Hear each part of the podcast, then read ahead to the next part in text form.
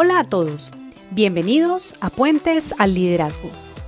Mi nombre es Ilse Rodríguez, soy mentora de líderes hace más de 7 años. Quiero acompañarte para que cruces el puente que te lleva a conectarte con tu potencial y que brilles como líder. Así que, comencemos.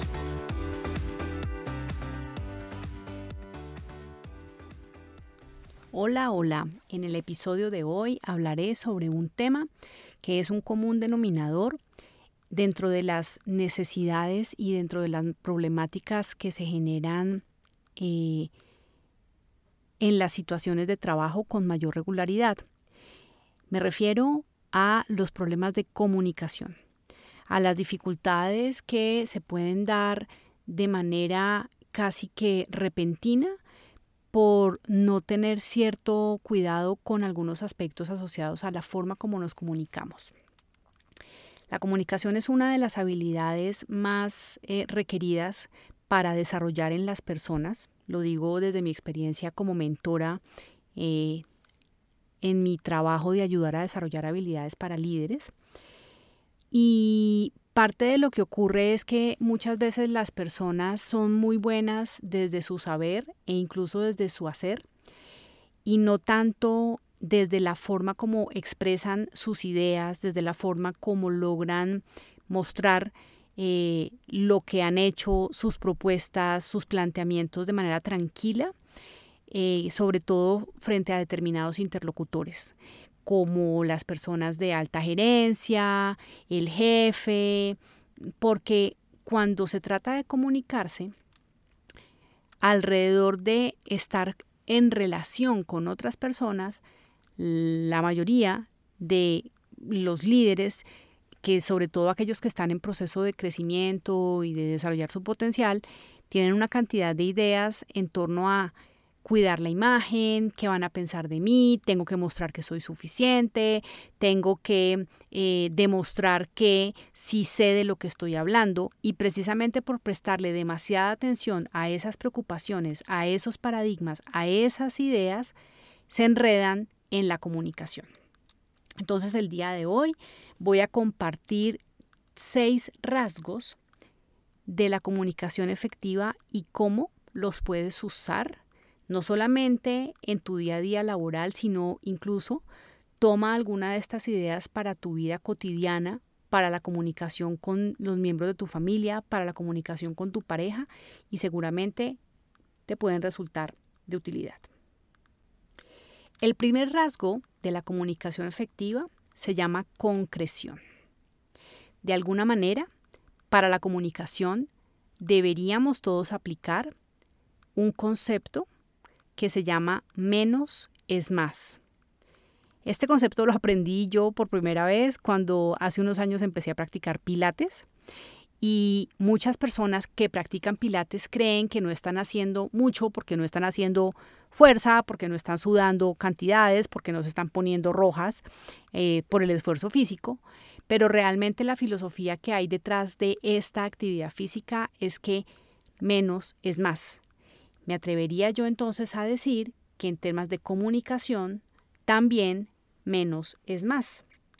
Y por lo tanto, para que tu comunicación sea efectiva, te invito a la concreción. ¿Qué quiere decir ser concreto? Quiere decir que cuando vayas a expresar algo, a compartir alguna idea, compartas estrictamente lo necesario. Yo he visto personas que llegan a sesiones conmigo y que caen en cuenta y me comparten que frente a determinados interlocutores empiezan a hablar y hablar y hablar y a decir más de la cuenta y ahí es exactamente ahí donde se enredan. Porque terminan diciendo cosas, terminan compartiendo ideas que probablemente los están sacando del foco de la conversación. Debes saber que cuando estás frente a un interlocutor de alto nivel, llamémoslo un vicepresidente, un director de área, un gerente de empresa, si algo eh, tienen estas personas es que son escasas de tiempo. ¿A qué me refiero? A que con ellos hay que ir a exactamente lo que hay que ir y no nos podemos extender contando una historia, contando un cuento, contando una película, dando explicaciones que de pronto no son necesarias para esa persona por el tema de tiempo. Entonces, para que tu comunicación sea concreta, la invitación que te hago es a que cuando vayas a expresar algo, lo hagas de manera soportada por datos y hechos. No tanto lo que tú piensas, lo que tú crees o lo que te contaron, sino soporta tu mensaje de comunicación con cifras, datos y hechos y eso hará, primero, que puedas captar la atención de tu interlocutor de manera mucho más fácil y segundo, que logres transmitir el mensaje realmente con lo que es relevante. La segunda característica de la comunicación efectiva es, llamémoslo, completud, llamémoslo así. Pero básicamente tiene que ver con que te asegures de que la información que estás entregando está completa. ¿Qué quiere decir eso? Básicamente que las palabras, los mensajes, los datos que estás compartiendo con quien tienes enfrente sea la que es necesaria para la tarea, para la toma de la decisión, para el avance en el proyecto. Muchos de los problemas de comunicación en los equipos se dan porque no se entrega la información completa. Ejemplo, una persona necesita que otra haga algo, tome una parte de la tarea. Necesito yo como líder delegarle a una persona de mi equipo una, tarea. Y resulta que cuando me va a presentar el avance de la tarea, o peor aún, la finalización de la tarea, no hizo todo lo que yo esperaba o me encuentro con que de pronto no era lo que yo estaba esperando y cuando entro a revisar me doy cuenta que yo no le di la información completa. Un ejemplo, eh, hay que completar esta información de estas tablas para que consolidemos un reporte que vamos a entregar a la gerencia. Pero yo no le digo para cuándo. Si la persona no pregunta, y la mayoría de las personas no preguntan por alguna razón, es como si tuviéramos un eh, chale con el tema de preguntar y para verificar algo. Entonces, como no preguntan, las personas arrancan a hacer la tarea y no saben exactamente información que es súper necesaria para eh, la ejecución de la tarea como el formato, eh, cómo deben estar registrados los datos. Y desde no saber eso, desde no tener la información completa, se generan malos entendidos. Por eso es que te recuerdo y te recomiendo que cuando estés delegando una tarea, cuando estés comunicando algo, cuando estés transmitiendo un mensaje que sea importante y que además implique que las otras personas empiecen a hacer algo, asegúrate que la información que entregas está completa.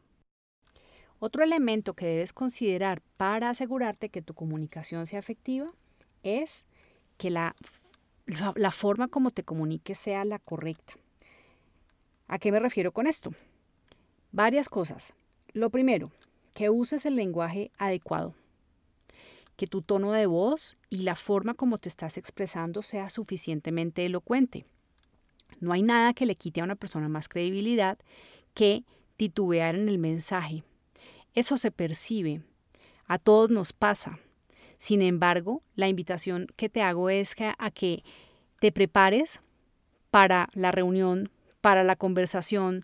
Maneras de prepararse puede haber muchas. Tú puedes tomar notas, puedes eh, digamos, alistar los puntos que eh, vas a decir y hacer una lista precisamente, no solamente como que prepararte, sino listar y dejarlo y llevarlo contigo en un tablero, en una hoja, en tu propio cuaderno. De esa manera vas a poder aumentar la probabilidad de que seas mucho más elocuente y que puedas expresarte con mayor seguridad. Para comunicarte también de manera correcta, es bien importante que le prestes atención a la velocidad con la cual estás transmitiendo tu mensaje. ¿Qué pasa? Cuando las personas se ponen nerviosas, y lo observo muchísimo y me lo comparten mucho los líderes, empiezan a hablar más rápido. Es como una respuesta natural que emerge de manera automática en cada uno de nosotros y es yo estoy nervioso y empiezo a acelerar la forma como hablo. ¿Qué pasa cuando tú no prestas atención a la velocidad y hablas demasiado rápido? Primero, puedes eh, evidenciar que de pronto no, puedes mostrar que de pronto no tienes tanto conocimiento o dominio del tema. Segundo, y esto es real, se te pueden pegar las palabras. Cuando las personas hablan demasiado rápido, no se les entiende el mensaje. Y al, eh, al darse esta situación, pues se pierde la contundencia.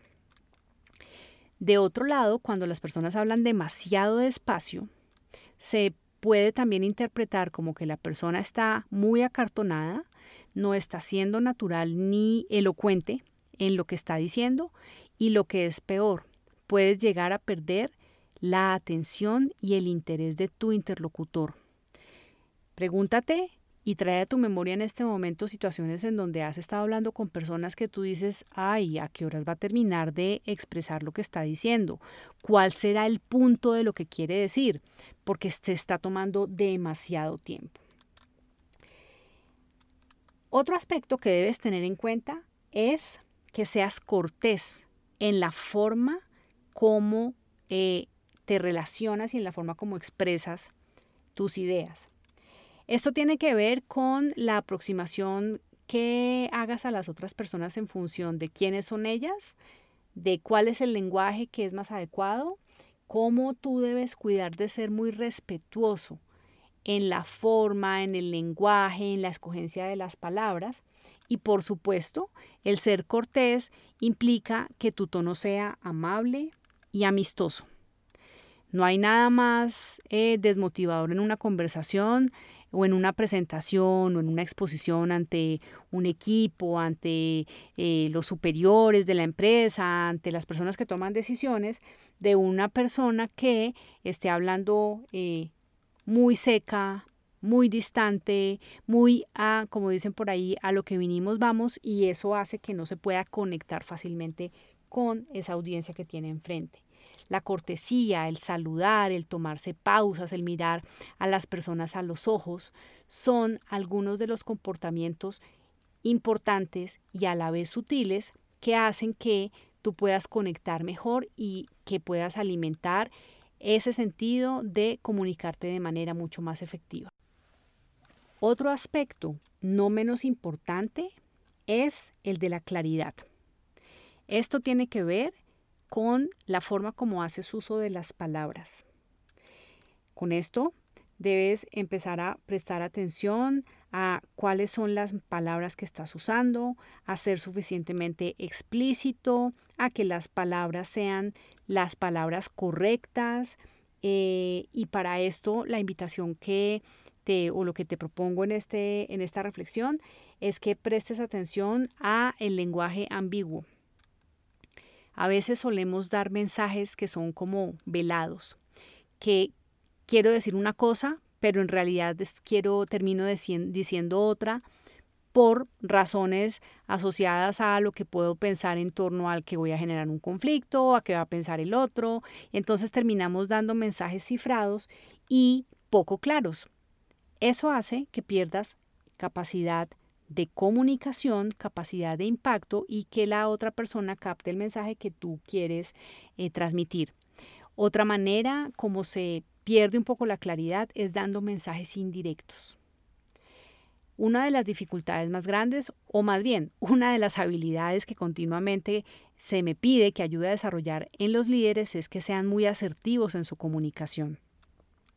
Y esta poca asertividad se da precisamente porque por las creencias en torno a, a, qué significa la autoridad, a qué van a pensar de mí, a tengo que mostrar ciertas cosas, pues hacen que empecemos a hablar o las personas empiecen a hablar de manera mucho más eh, ambigua, indirecta y con mensajes que no son tan claros. Y por último, y un aspecto no menos importante, tiene que ver con la consideración. Consideración en la comunicación quiere decir que cuando tú estés enfrente de otra persona o de un grupo de personas o de un público más grande, es necesario e importante que tú te tomes el tiempo de darte cuenta quiénes son esas personas y de qué manera puedes ajustar tu lenguaje a ellos. Tienes que tener en cuenta que de manera natural y automática solemos usar tecnicismos solemos usar lenguaje que para de pronto para ti es muy normal porque hace parte de tu saber, hace parte de tu saber hacer.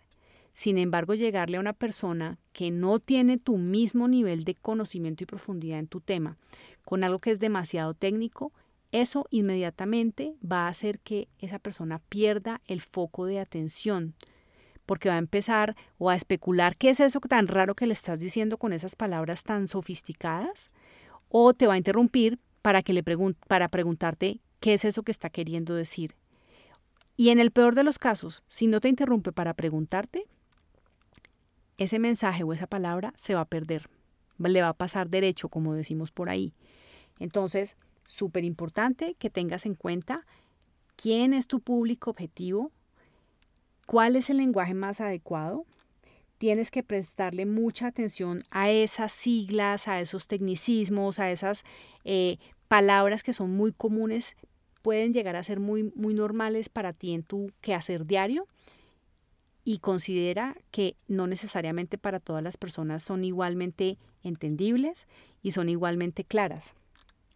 También debes prestarle mucha atención a unas trampas que nos pone el ego, que nos ponen a usar palabras como muy elaboradas o muy sofisticadas, con la única intención de demostrar que sabemos algo.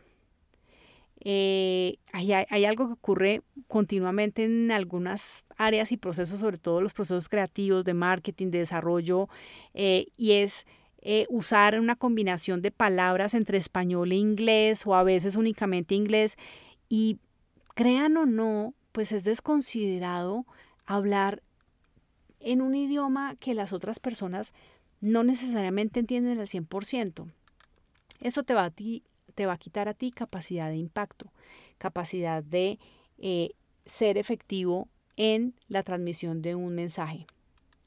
Si hay un lenguaje que se puede usar, eh, diferente porque es el lenguaje que se usa con los clientes y se habla en ese idioma, con el, pues entonces mantengámonos en ese idioma, pero no saltemos de español a inglés, de español a francés en la mitad de una reunión, porque estamos aumentando la probabilidad de que personas que están en ese auditorio se pierdan, se desmotiven porque no están entendiendo.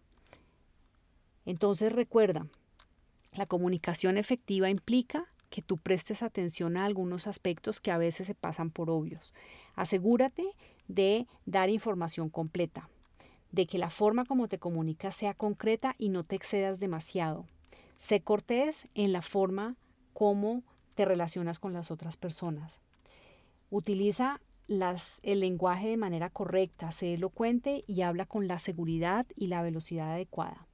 Adicionalmente, sé claro utilizando las palabras explícitas y sin palabras veladas y además considera el público que tienes enfrente.